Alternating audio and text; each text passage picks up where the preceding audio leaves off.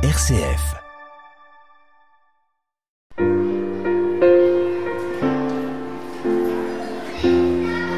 À l'école des saints sur une RCF Belgique.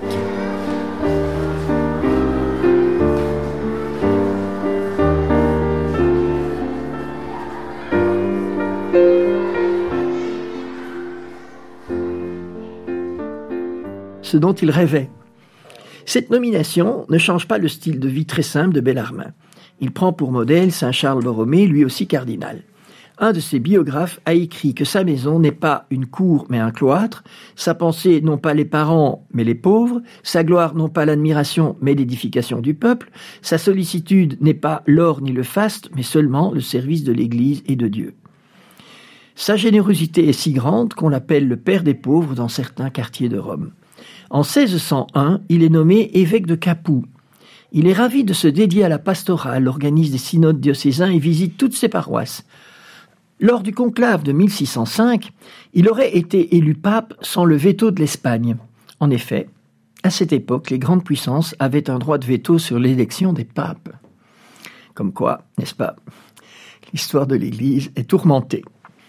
C'est Paul V qui est élu et qui le rappelle à Rome où le cardinal Bellarmin siège dans diverses congrégations, doctrine de la foi, inquisition, propagation de la foi. Durant sa vie, le cardinal Bellarmin a été mêlé à deux grands procès qui lui sont d'une certaine manière reprochés par nos contemporains. Le procès de Giordano Bruno et l'affaire Galilée.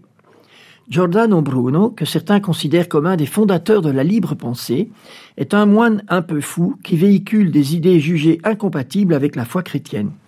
Il est passé par différents endroits, en particulier chez les protestants, euh, qui ne l'ont pas accepté et qui l'ont chassé. Il finit à Rome, où son jugement dure sept années. Le cardinal Bellarmin tente de le faire revenir à la foi, mais sans succès, et Giordano Bruno est condamné au bûcher et brûlé vif le 17 février 1600. Le cardinal Bellarmin est aussi mêlé à l'affaire Galilée. En 1616, il ordonne de cesser d'enseigner la théorie de l'héliocentrisme du moine Nicolas Copernic qu'il considère comme une simple hypothèse mathématique. Cette interdiction d'enseigner est signifiée à Galilée, mais elle n'est pas encore une condamnation. Lorsque le bruit commence à courir que Galilée est condamné, Bellarmin lui envoie un document pour expliquer clairement qu'il n'est pas condamné, mais qu'on lui demande seulement de ne plus enseigner cette théorie. Bellarmin ne participera pas au procès de condamnation de Galilée qui aura lieu douze ans après sa mort. Je vous raconte ces deux histoires pour vous montrer deux choses qui me paraissent très importantes. D'abord, un saint peut se tromper. Heureusement pour nous, nous pouvons nous aussi nous tromper et continuer d'espérer d'être saints.